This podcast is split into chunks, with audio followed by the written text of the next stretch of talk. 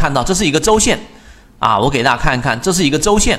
首先你要选个稍微大的级别，日线也是可以的。那你要从六十分钟级别或者三十分钟级别里面去介入吗？对不对？那么你看，首先这是一个周线，第二个周线在这个地方上是不是形成了一个我们所说的中枢，对吧？这里面它也有一些呃类似中枢的地方，像这个地方它就不形成中枢，因为这里面不是一笔啊，它不是一个中枢，在前面也形成了中枢。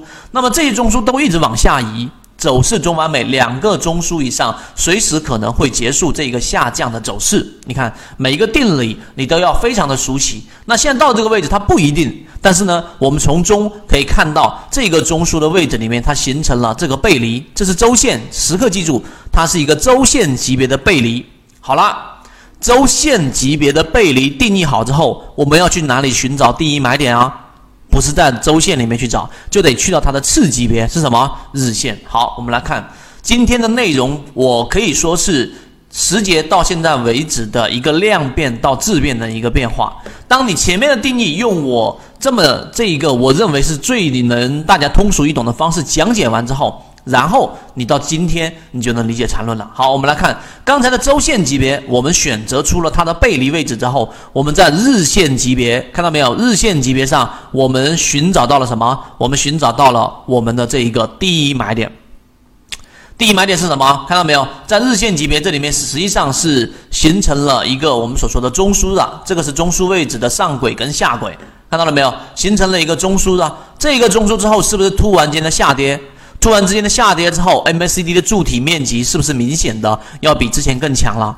所以这一个画出来这个区域当中啊，其实它就是我们所说的第一类买点了，第一类买点了。那第一类买点出现之后，涨停看到了没有？涨停，所以在第一类买点介入呢，它需要一点时间的这一种盘整过程当中的潜伏啊，时间利用率不是很高。但是呢，当它一旦突破了我们所说的这个上轨之后，然后出现第一次我们说的这个回踩，次级别的回踩，还记不记得我们刚才所说的走势中完美啊？这是次级别啊，因为我们在周线里面选择的，看到吗？这里面也形成了这一个我们说。这一个三笔，这是第一笔啊，这个图一定要让大家看明白。这是突破上轨中枢上轨的第一笔，这是第二笔，第二笔回踩，看到了没有？这个地方是不是我们说的第二类买点？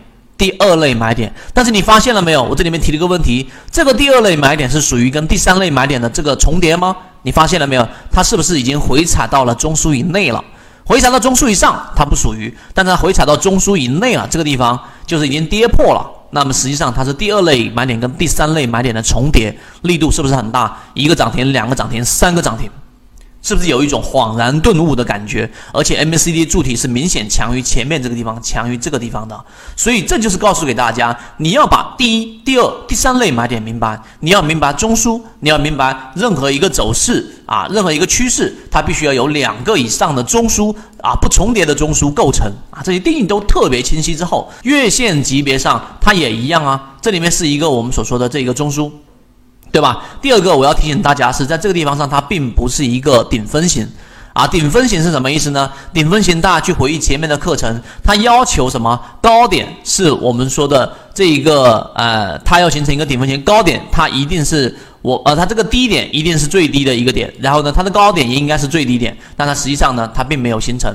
并没有形成，看到了没有？高点是三个点当中最高的点，但它的低点同时呢，也应该是三个低点当中的最高点啊！我这里面写写的不不不够清晰，就是高点它一定是三个三根 K 线中间这根 K 线的高点一定是最高点，它的低点也应该是最高点，但是你发现了没有？它并不是最高点，这一个这一个第三根 K 线的低点才是最高点，所以它不是一个顶分型，自然这里面就没有所谓的中枢而言了。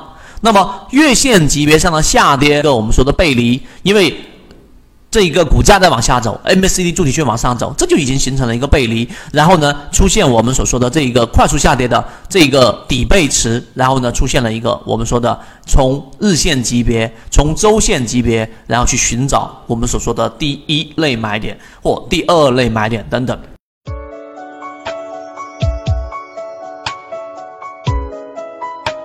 论就是一套系统，它只要你会看基础的 K 线、均线、量能等，然后运用缠论整个系统，从优质的个股当中去寻找合适的买卖点。